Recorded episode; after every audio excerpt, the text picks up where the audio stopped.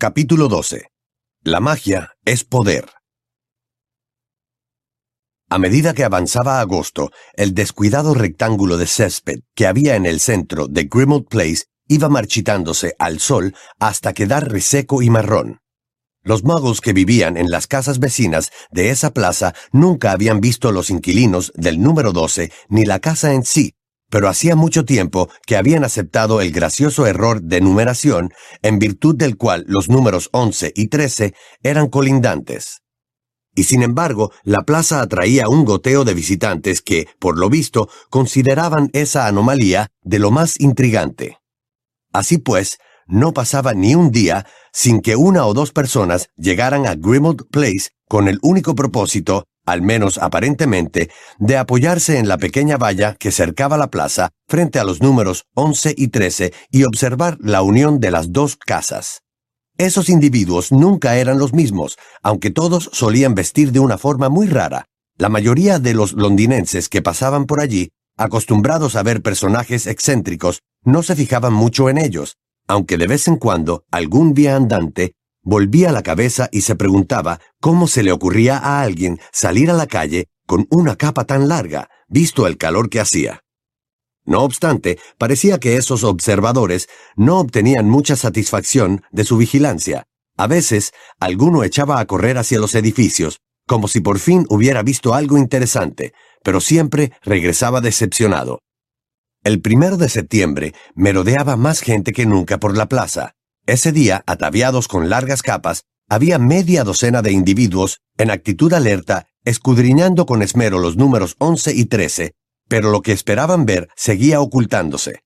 Al anochecer cayó un inesperado y frío aguacero por primera vez en varias semanas, y entonces se produjo uno de aquellos inexplicables momentos en que los mirones parecían haber visto algo fascinante.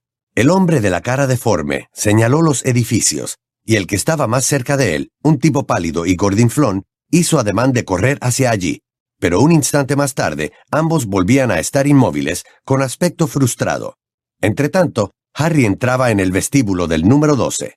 Había estado a punto de perder el equilibrio al aparecerse en el escalón de la puerta de la calle, y temió que los mortífagos le hubieran visto un codo que se le había salido un instante de la capa invisible. Cerró la puerta con cuidado y se quitó la capa. Se la colgó del brazo y cruzó el tétrico vestíbulo hacia la puerta que conducía al sótano. En la mano llevaba un ejemplar robado de El Profeta. Lo recibió el habitual susurro. Severus Snape. Acto seguido, lo envolvió la ráfaga de aire frío y la lengua se le enrolló. Yo no te maté, dijo Harry en cuanto la lengua se le hubo desenrollado y contuvo la respiración mientras explotaba la figura de polvo. Se dispuso a bajar la escalera que conducía a la cocina, y cuando la señora Black ya no podía oírlo, y se hubo librado de la nube de polvo, gritó, Tengo noticias, y no les gustarán. La cocina estaba casi irreconocible, pues todo relucía de limpio. Habían sacado brillo a los cacharros de cobre, que destellaban como si fueran nuevos. La mesa de madera resplandecía, y las copas y los vasos que había en la mesa preparada para la cena reflejaban el alegre y chispeante fuego de la chimenea, sobre el que hervía un caldero. Sin embargo, nada en la estancia había cambiado tanto como el elfo doméstico, que, envuelto en una toalla inmaculadamente blanca, con el pelo de las orejas tan limpio y esponjoso como el algodón, y el guardapelo de Regulus rebotándole sobre el delgado pecho, se acercó corriendo a Harry. Quítese los zapatos, por favor, amo Harry, y lávese las manos antes de cenar. Pidió Critcher con su ronca voz. Le tomó la capa invisible y se puso de puntitas para colgarla de un gancho en la pared, junto a unas túnicas viejas recién lavadas. ¿Qué ha sucedido? preguntó Ron con aprensión. Hermione y él estaban examinando un montón de notas garabateadas y mapas trazados a mano, esparcidos por un extremo de la larga mesa de la cocina pero levantaron la cabeza cuando Harry se acercó y puso el periódico encima de los trozos de pergamino. Una gran fotografía de un hombre de nariz ganchuda y pelo negro los miró con fijeza, bajo un titular que rezaba. Severus Snape, nuevo director de Hogwarts. ¡No! exclamaron Ron y Hermione. Hermione fue la más rápida, agarró el periódico y empezó a leer en voz alta. Severus Snape, hasta ahora profesor de pociones del Colegio Hogwarts de Magia y Hechicería, ha sido nombrado hoy director. Su nombramiento es el más importante de una serie de cambios en la plantilla del antiguo colegio. Tras la dimisión de la anterior profesora de estudios muggles, Alecto Carrow asumirá su cargo, mientras que su hermano Amicus ocupará el puesto de profesor de defensa contra las artes oscuras. Agradezco esta oportunidad para conservar nuestras mejores tradiciones y nuestros valores mágicos. Sí, cómo cometer asesinatos y cortarle las orejas a la gente. Snape director, Snape en la oficina de Dumbledore, por las barbas de Merlín. Chilló Hermione, y los dos chicos se sobresaltaron. Ella se levantó de la silla y salió en tromba de la estancia, gritando. Vuelvo enseguida. ¿Por las barbas de Merlín? Repitió Ron divertido. Debe de estar muy enfadada. Tomó el periódico y tras leer detenidamente el artículo sobre Snape, comentó. Los otros profesores no lo permitirán. McGonagall, Fleetwick y Sprout saben la verdad. Saben cómo murió Dumbledore. No aceptarán a Snape como director. Oye, ¿y quiénes son esos Carrow? Mortífagos. Dentro hay fotografías suyas.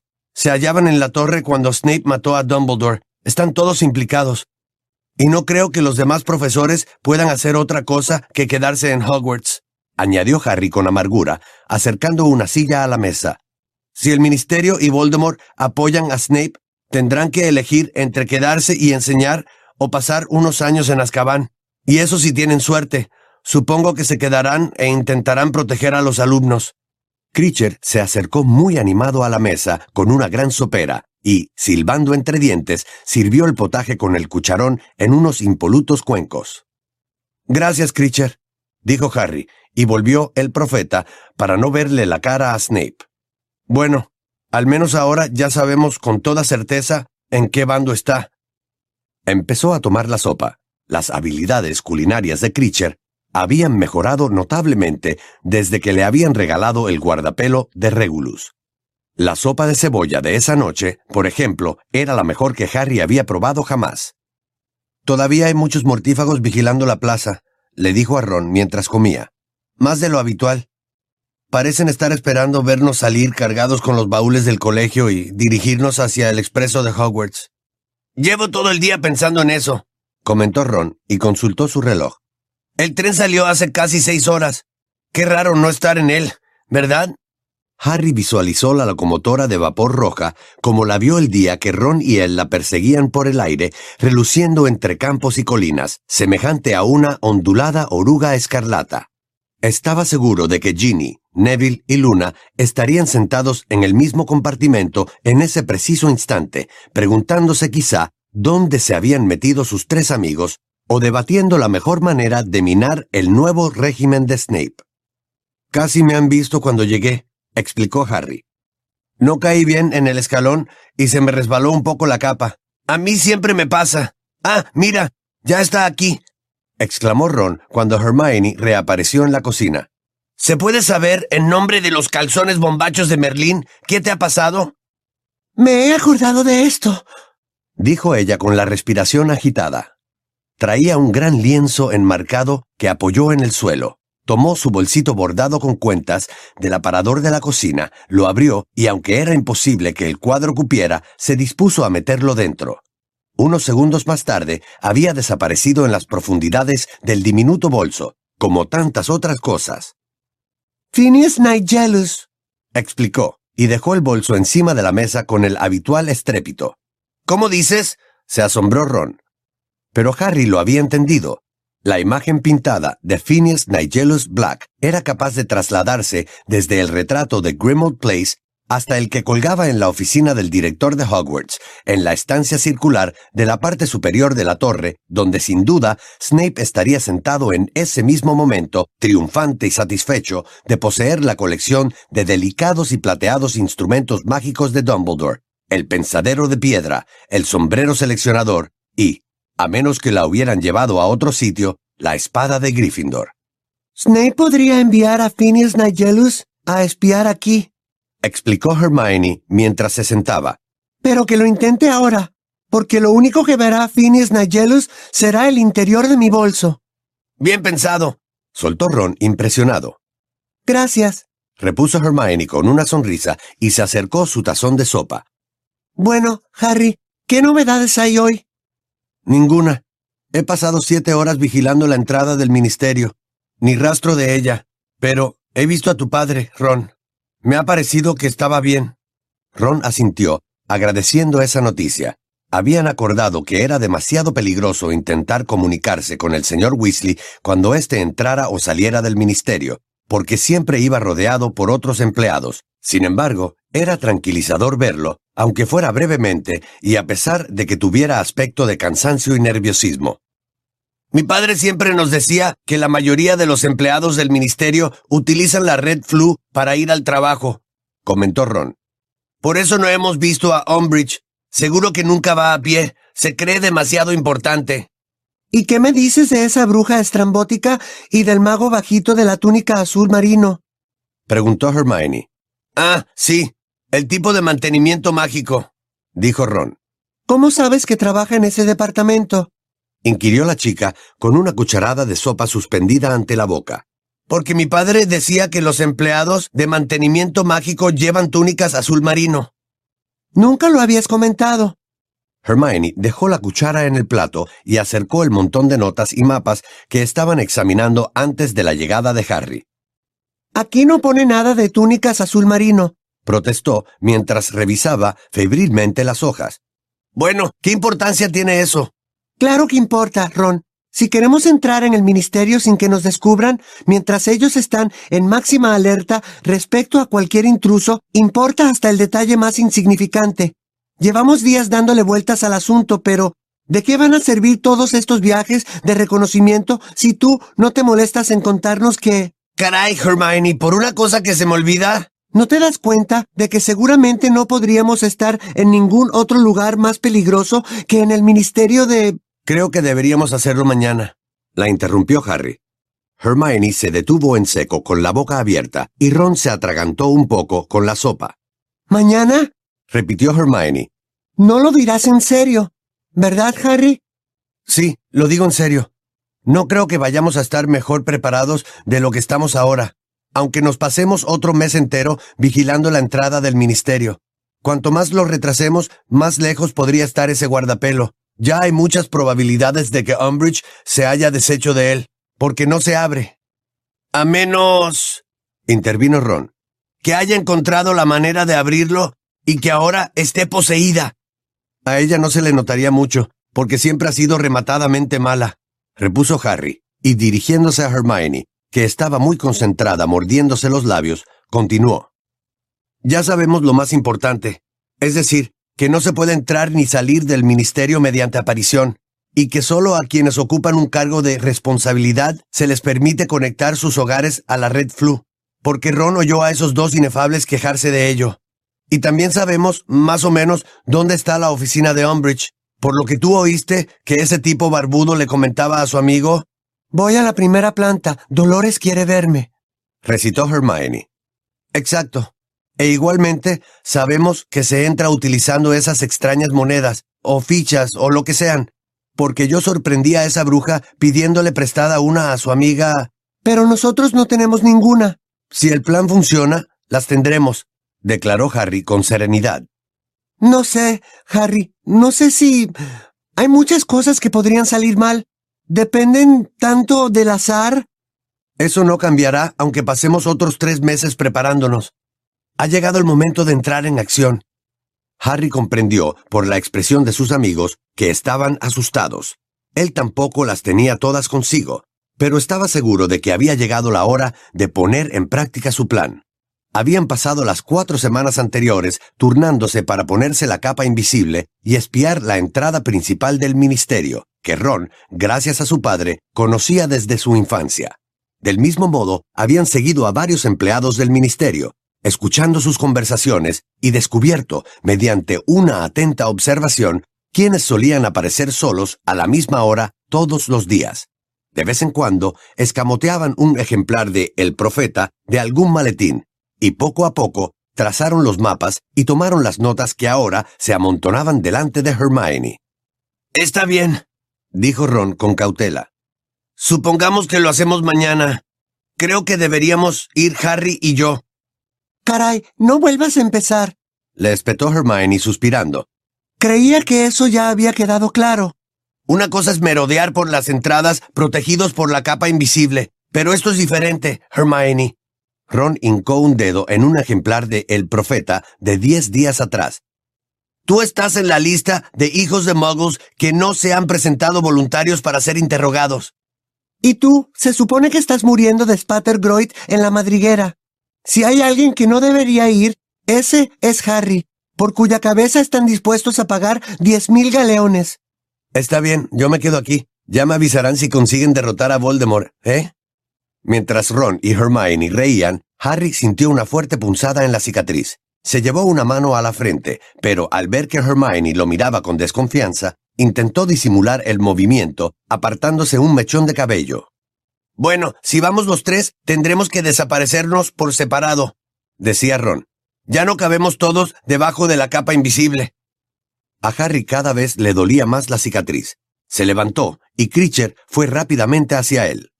El amo no se ha terminado la sopa. Eh, ¿Prefiere el sabroso estofado o la tarta de melaza que al amo tanto le gusta?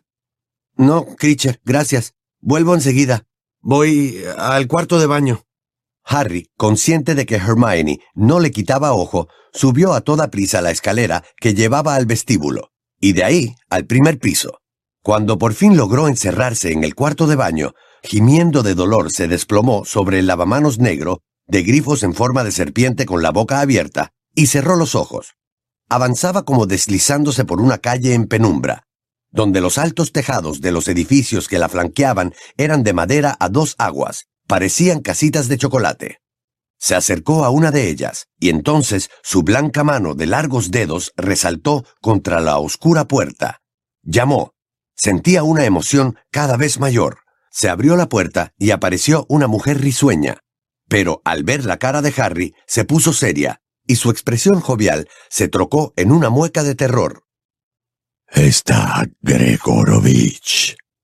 Preguntó una voz fría y aguda. La mujer negó con la cabeza e intentó cerrar la puerta. Una blanca mano se interpuso, impidiéndole cerrarla. Quiero ver a Gregorovich. Er nicht mehr. Gritó ella, sacudiendo la cabeza. Él no vivir aquí. No vivir aquí. Yo no conocer. La mujer desistió de cerrar la puerta y retrocedió por el oscuro vestíbulo.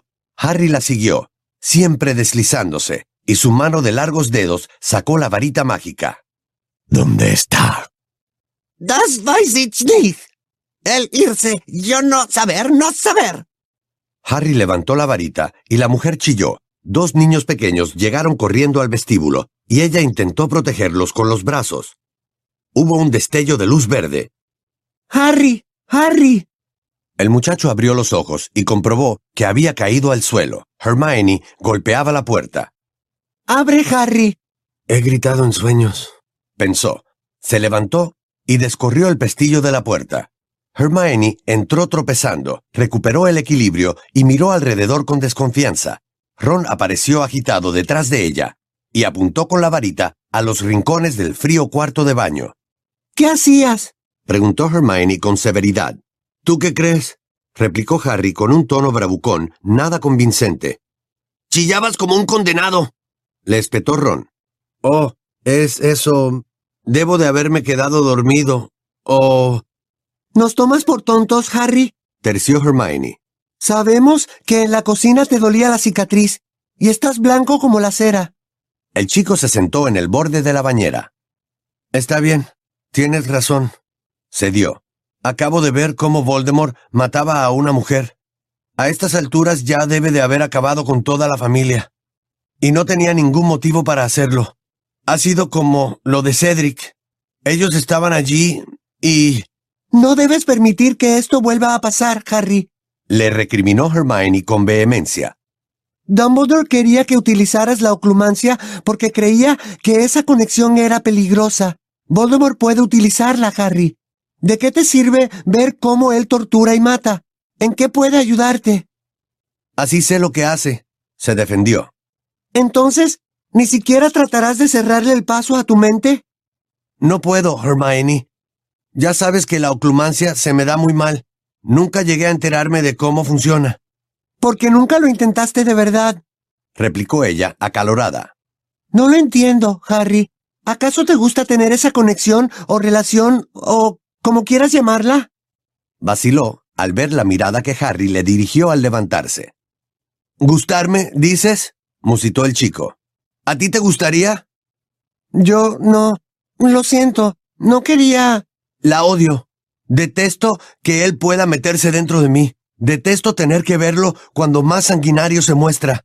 Pero voy a utilizarla. Sin embargo, Dumbledore. Olvídate de Dumbledore.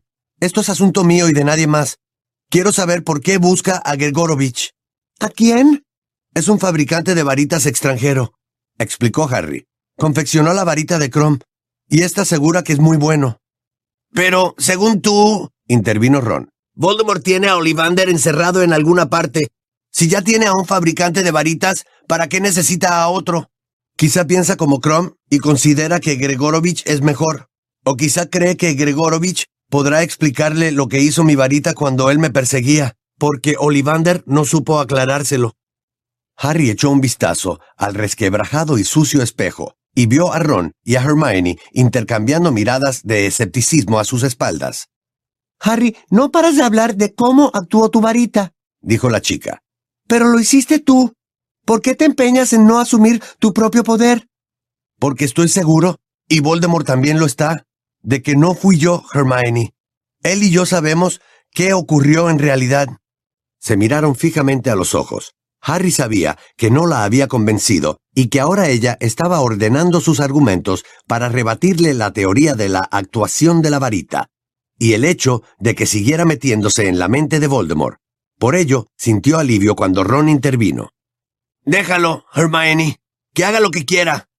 Además, si tenemos que ir mañana al ministerio, ¿no crees que deberíamos repasar el plan? Hermione se dio a regañadientes, pero Harry sabía que volvería a la carga en cuanto se le presentara una oportunidad. Regresaron a la cocina del sótano, donde Critcher les sirvió estofado y tarta de melaza. Esa noche no se acostaron hasta muy tarde, tras pasar horas repasando una y otra vez su plan, hasta que lograron recitárselo a la perfección unos a otros. Harry, que desde hacía unos días dormía en la habitación de Sirius, se tumbó en la cama y con la varita mágica iluminó la vieja fotografía en la que aparecían su padre, Sirius, Lupin y Pettigrew. Dedicó unos minutos más a memorizar el plan. Sin embargo, cuando apagó la varita, no pensaba en la poción multijugos, ni en las pastillas vomitivas, ni en las túnicas azul marino de los empleados de mantenimiento mágico sino en Gregorovich, el fabricante de varitas, y se preguntó cuánto tiempo conseguiría ocultarse mientras Voldemort lo buscaba con tanta determinación. El amanecer sucedió a la medianoche con una rapidez insultante. Tienes un aspecto espantoso, dijo Ron al entrar en la habitación para despertar a Harry. No por mucho tiempo, repuso éste bostezando. Encontraron a Hermione en la cocina, Critcher estaba sirviéndole café y bollos calientes, y ella tenía esa expresión de desquiciada que Harry asociaba con el repaso previo a los exámenes. Túnicas, murmuró la chica saludando a Harry con un gesto de la cabeza, y siguió revolviendo en su bolsito de cuentas. Poción multijugos, capa invisible, detonadores trampa. Deberían llevar un par cada uno, por si acaso. Pastillas vomitivas, turrón sangranarices, orejas extensibles. Engulleron el desayuno y subieron sin entretenerse. Critcher se despidió de ellos con cortesía y prometió preparar un pastel de carne y riñones para cuando volvieran. Este elfo se hace querer, dijo Ron con afecto, y pensar que antes soñaba con cortarle la cabeza y colgarla en la pared. Salieron al escalón de la puerta principal con muchísimo cuidado, porque había un par de mortífagos con caras soñolientas observando la casa desde el otro extremo de la neblinosa plaza. Hermione se desapareció primero con Ron, y luego volvió a buscar a Harry. Tras unos momentos de oscuridad y sensación de asfixia, Harry se encontró en el diminuto callejón donde habían previsto llevar a cabo la primera fase del plan. El callejón todavía estaba desierto, solo se veían un par de cubos de basura, pues los primeros empleados del ministerio no solían aparecer hasta las ocho en punto, como muy pronto. Muy bien, dijo Hermione, consultando la hora. tendría que llegar dentro de unos cinco minutos. Cuando la haya aturdido, Ya lo sabemos, Hermione. Resopló Ron. ¿Y no teníamos que abrir la puerta antes de que ella llegara? Hermione soltó un chillido, casi se me olvida. Apártense un poco. Sacó la varita y apuntó a la salida de incendios que tenían al lado, cerrada con candado y cubierta de grafitos. Se abrió con estrépito, dejando a la vista un oscuro pasillo que conducía, como ya sabían gracias a sus meticulosas exploraciones, a un teatro en desuso. Hermione la entornó para que pareciera cerrada e indicó. Y ahora nos ponemos otra vez la capa invisible y... Y esperamos. Concluyó Ron y le echó la capa por encima como quien cubre un periquito con un trapo, y miró a Harry poniendo los ojos en blanco. Un par de minutos después se oyó un débil ¡paf! Y una bruja menuda del ministerio, de cabello canoso y suelto, se apareció a escasos metros de ellos y parpadeó, deslumbrada porque el sol acababa de salir por detrás de una nube. Pero apenas tuvo tiempo de disfrutar de aquella inesperada tibieza, porque el silencioso hechizo aturdidor de Hermione le dio en el pecho y la bruja cayó hacia atrás. Buen trabajo. La felicitó Ron, saliendo de detrás del cubo de basura que había junto a la puerta del teatro, mientras Harry se quitaba la capa invisible. Juntos trasladaron a la bruja al oscuro pasillo, que conducía a la parte trasera del escenario. Hermione le arrancó varios pelos y los metió en un frasco de fangosa poción multijugos que sacó del bolsito de cuentas. Entretanto, Ron rebuscaba en el bolso de la bruja. Se llama Mafalda Hopkirk.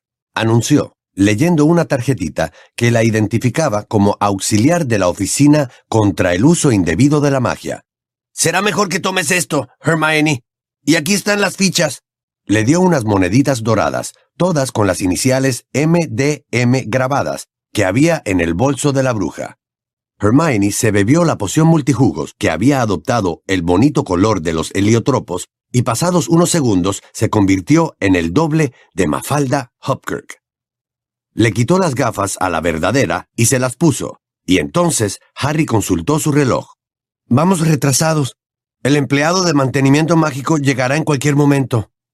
Se apresuraron a cerrar la puerta tras la que habían dejado a la Mafalda auténtica. Harry y Ron se taparon con la capa invisible, pero Hermione permaneció a la vista esperando. Segundos después se oyó otro paf y un mago bajito y con cara de hurón se apareció ante ellos. Hola, Mafalda. Hola. Los saludó Hermione con voz temblorosa. ¿Qué tal? No muy bien, la verdad. Respondió el mago, que parecía muy abatido. Hermione y el mago se encaminaron hacia la calle principal. Harry y Ron los siguieron. ¿Qué te pasa? ¿No te encuentras bien? Preguntó Hermione, ya más calmada, mientras el mago intentaba exponerle sus problemas. Era esencial que no llegara a la calle. Toma un caramelo. ¿Cómo? Ah, no, no, gracias. Insisto. Dijo Hermione con agresividad, agitando la bolsa de pastillas delante de la cara del mago. Un tanto alarmado, el tipo tomó una. El efecto fue instantáneo. Apenas la pastilla le tocó la lengua, empezó a vomitar de tal modo que ni siquiera notó que Hermione le arrancaba unos pelos de la coronilla. Madre mía. exclamó la chica, mientras el mago esparcía vómito por todo el callejón. Quizá deberías tomarte el día libre. No, no. Sentía unas tremendas arcadas, pero seguía su camino, aunque haciendo heces. Tengo que... eh, precisamente hoy, tengo que... No digas tonterías. Farfulló Hermione, alarmada. No puedes ir a trabajar en este estado. Creo que deberías ir a San Mungo para que te examinen. El mago se derrumbó, sin parar de tener arcadas, pero, poniéndose a cuatro patas, intentó llegar a la calle principal. No puedes ir a trabajar así. Chilló Hermione. Por fin, el mago admitió que su acompañante tenía razón. Se sujetó de Hermione, que estaba muerta de asco, para levantarse del suelo. Se dio la vuelta y se esfumó. Lo único que quedó de él fue la bolsa, que Ron le había arrancado de la mano antes de que se desapareciera, y algunas gotas de vómito flotando en el aire. ¡Pug! exclamó Hermione, recogiéndose la túnica para esquivar los charcos de vómito. Habría sido mucho más limpio aturdirlo a él también. Tienes razón, corroboró Ron, y salió de debajo de la capa invisible con la bolsa del mago en la mano. pero sigo pensando que si dejáramos un reguero de magos inconscientes llamaríamos más la atención. Oye, a ese tipo le gusta mucho su trabajo, ¿no? Pásame los pelos y la poción, Hermione. En dos minutos, Ron estaba ante ellos, tan menudo y con la misma cara de hurón que el mago al que había suplantado. Acto seguido, se puso la túnica azul marino que llevaba doblada en la bolsa. Qué raro que no la llevara puesta con las caras que Tenía de ir a trabajar, ¿verdad? E- En fin, me llamo Reg Cattermole. O al menos eso pone en la tarjeta. Quédate ahí. Le dijo Hermione a Harry, que seguía bajo la capa invisible. Volveremos enseguida con unos pelos para ti. Harry tuvo que esperar diez minutos, que se le hicieron eternos, solo en aquel callejón salpicado de inmundicia, junto a la puerta tras la que habían escondido a la aturdida Mafalda. Al fin llegaron Ron y Hermione. No sabemos quién es, Dijo Hermione, y le dio a Harry unos cabellos negros y rizados. pero se ha ido a su casa con una hemorragia nasal tremenda. Ten, es bastante alto. Necesitarás una túnica más grande. Sacó una de las túnicas viejas que Critcher les había lavado, y Harry se retiró un poco para cambiarse y tomar la poción. Cuando hubo terminado la dolorosa transformación, Harry llevaba barba, medía más de un metro ochenta, y, a juzgar por sus musculosos brazos, tenía una complexión atlética. Se guardó la capa invisible y las gafas bajo la túnica, y fue a reunirse con sus amigos. ¡Caray, das miedo! exclamó Ron. Ahora su amigo era bastante más alto que él. Toma una de las fichas de Mafalda y vámonos. Le dijo Hermione a Harry. Ya casi es la hora. Salieron del callejón. En la abarrotada acera de la calle principal, a unos 50 metros, unas rejas negras y puntiagudas flanqueaban dos tramos de escalones señalizados con sendos letreros.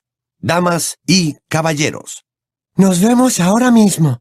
dijo Hermione, nerviosa, antes de bajar tambaleándose los escalones que conducían al cuarto de baño de señoras. Harry y Ron siguieron a unos individuos de extraño atuendo que también bajaban hacia lo que parecía un cuarto de baño público subterráneo, normal y corriente, revestido de azulejos blancos y negros. Buenos días, Reg. Saludó otro mago con túnica azul marino al entrar en una cabina tras insertar una ficha dorada en la ranura de la puerta. Menuda lata, ¿verdad? Obligarnos a ir al trabajo de esta forma. ¿Quién creen que va a venir? ¿Harry Potter? y rió de su propio chiste. Ron soltó una risita forzada y replicó. sí, qué tontería, ¿no? Ambos amigos entraron en cabinas contiguas. Harry oyó cómo los magos tiraban de la cadena en otras cabinas. Se agachó y miró por el resquicio del panel que separaba su cubículo del de al lado, justo a tiempo de ver un par de botas subiéndose al excusado. Luego miró por el resquicio de la izquierda y vio a Ron, que también se había agachado y lo miraba a él.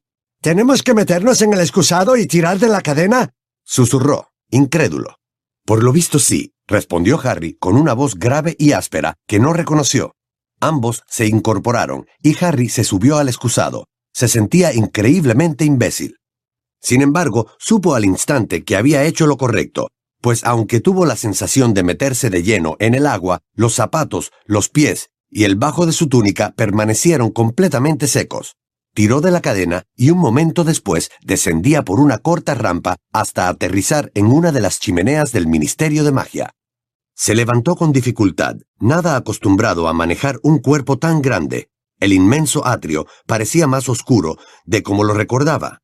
Antes, una fuente dorada ocupaba el centro del vestíbulo y arrojaba temblorosos puntos de luz al pulido parqué y las paredes.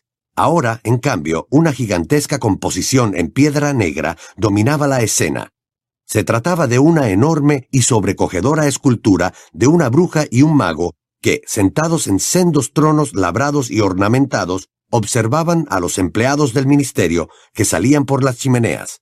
En el pedestal se leían unas palabras grabadas con letras de un palmo de alto. La magia es poder.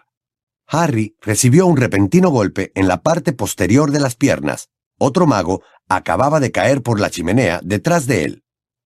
¡Apártate, hombre! ¿No ves que... Oh, lo siento, Roncorn. El mago, un tipo calvo con cara de asustado, se escabulló rápidamente. Al parecer, el hombre al que Harry suplantaba, el tal Roncorn, era un personaje que imponía. ¡Psst! siseó una voz. Harry volvió la cabeza y vio a una bruja bajita y menuda y al mago con cara de hurón de mantenimiento mágico haciéndole señas desde el otro lado de la estatua. Enseguida fue a reunirse con ellos. ¿Has llegado bien? Le preguntó Hermione. No, todavía está atrapado en el cagadero. Se mofó Ron. Muy gracioso. Es horrible, ¿verdad? Le dijo ella a Harry, que estaba contemplando la estatua. ¿Has visto dónde están sentados? Harry miró con más atención y vio que lo que había tomado por tronos labrados con motivos decorativos eran en realidad montañas de seres humanos esculpidos, cientos y cientos de cuerpos desnudos, hombres, mujeres y niños, de rostros patéticos, retorcidos y apretujados, para soportar el peso de aquella pareja de magos ataviados con elegantes túnicas. Muggles, susurró Hermione. En el sitio que les corresponde. Vamos, no perdamos más tiempo.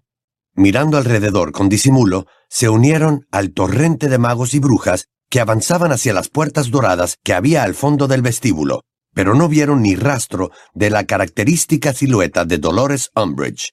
Cruzaron las puertas y entraron en un vestíbulo más pequeño, donde se estaban formando colas enfrente de veinte rejas doradas correspondientes a veinte ascensores. Nada más ponerse en la cola más cercana, una voz exclamó. Caterball. Los chicos se volvieron y a Harry le dio un vuelco el corazón. Uno de los mortífagos que había presenciado la muerte de Dumbledore se dirigía hacia ellos. Los empleados que estaban a su lado guardaron silencio y bajaron la vista. Harry sintió cómo el miedo los atenazaba. El tosco y ceñudo rostro de aquel individuo no acababa de encajar con su amplia y magnífica túnica, bordada con abundante hilo de oro. Entre la multitud que esperaba ante los ascensores, algunos gritaron con tono adulador. Buenos días, Yaxley. Pero Yaxley los pasó por alto. Pedí que alguien de mantenimiento mágico fuera a ver qué ocurre en mi oficina, Caterball. Pero sigue lloviendo. Ron miró alrededor como si esperara que alguien interviniera, pero nadie dijo nada. ¿Lloviendo? ¿En su oficina? Eh, vaya, qué contrariedad. Eh, no. Ron soltó una risita nerviosa y Jaxley enarcó las cejas. ¿Lo encuentras gracioso, Catermole? Un par de brujas se apartaron de la cola y se fueron a toda prisa. No, contestó Ron. No, eh, por supuesto que no. Por cierto, ¿sabes a dónde voy?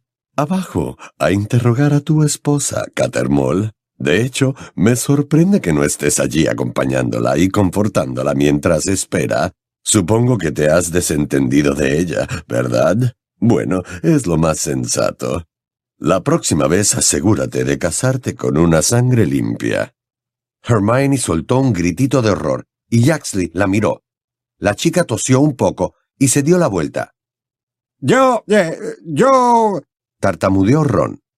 Si a mi esposa la acusaran de ser una sangre sucia, aunque yo jamás me casaría con una mujer que pudiera ser tomada por semejante escoria, y el jefe del Departamento de Seguridad Mágica necesitara que le arreglaran algo, daría prioridad a ese trabajo, Catermol. ¿Lo captas? Sí, claro, claro, murmuró Ron. Pues entonces ocúpate de mi oficina, Catermol, y si dentro de una hora no está completamente seco, el estatus de sangre de tu esposa estará aún más en entredicho de lo que ya está. La reja dorada que tenía delante se abrió con un traqueteo. Jaxley saludó con una inclinación de la cabeza y una sonrisa a Harry, convencido de que éste aprobaría cómo había tratado a Cattermole, y se dirigió a otro ascensor. Los tres amigos entraron en el suyo, pero no los siguió nadie. Era como si tuvieran una enfermedad contagiosa. La reja se cerró con estrépito, y el ascensor comenzó su ascensión. ¿Qué hago? Preguntó Ron a sus amigos, Parecía muy acongojado. Si no voy, mi esposa, es decir, la esposa de Cattermole. Te acompañaremos. Tenemos que seguir juntos. Musitó Harry, pero Ron movió la cabeza enérgicamente. Eso es una locura. Eh, no tenemos mucho tiempo. Vayan ustedes en busca de Umbridge. Y yo iré a arreglar la oficina de Jaxley. Pero, ¿qué hago para que deje de llover? Prueba con un finite incantatem, Sugirió Hermione. Si es un maleficio o una maldición, eso detendrá la lluvia. Si no, es que ha pasado algo con un encantamiento atmosférico, y eso es más difícil de arreglar. Como medida provisional, haz un encantamiento impermeabilizante para proteger sus cosas. Repítelo todo más despacio. Pidió Ron, mientras buscaba ansiosamente una pluma en sus bolsillos, pero en ese momento el ascensor se detuvo con una sacudida. Una incorpórea voz de mujer anunció. Cuarta planta, Departamento de Regulación y Control de las Criaturas Mágicas, que incluye las divisiones de bestias, seres y espíritus, la Oficina de Coordinación de los Duendes y la Agencia Consultiva de Plagas. La reja volvió a abrirse para dejar entrar a un par de magos y a algunos aviones de papel violeta que revolotearon alrededor del foco del techo. Buenos días, Albert. Dijo un hombre de poblado bigote, sonriendo a Harry. Cuando el ascensor dio un chirrido y siguió ascendiendo, el mago echó un vistazo a Ron y a Hermione. La chica, angustiada, estaba susurrándole instrucciones a Ron. El mago se inclinó hacia Harry, esbozando una sonrisa socarrona, y musitó. Dirk Creswell, ¿eh? ¿De coordinación de los duendes? Bien hecho, Albert. Estoy seguro de que ahora conseguiré su puesto. Le guiñó un ojo. Harry le devolvió la sonrisa, con la esperanza de que bastara con eso. El ascensor se detuvo y las puertas volvieron a abrirse. Segunda planta, Departamento de Seguridad Mágica, que incluye la Oficina contra el Uso Indebido de la Magia, el Cuartel General de Aurores y los servicios administrativos de Gamut, dijo la voz de mujer. Harry vio que Hermione le daba un empujoncito a Ron y que éste salía del ascensor dando traspiés, seguido de los otros magos, dejando solos a sus amigos. En cuanto la reja dorada se hubo cerrado, Hermione dijo con agitación. Mira, Harry, será mejor que vaya con él, porque me parece que no sabe lo que hace, y si lo descubren, todo nuestro plan. Primera planta, ministro de magia y personal adjunto. La reja dorada volvió a abrirse y Hermione sofocó un grito. Ante ellos había cuatro personas, dos de ellas enfrascadas en una conversación. Un mago de pelo largo, con una elegante túnica negra y dorada, y una bruja rechoncha de cara de sapo, que lucía un lazo de terciopelo en la corta melena y apoyaba contra el pecho un montón de hojas de pergamino prendidas con un sujetapapeles.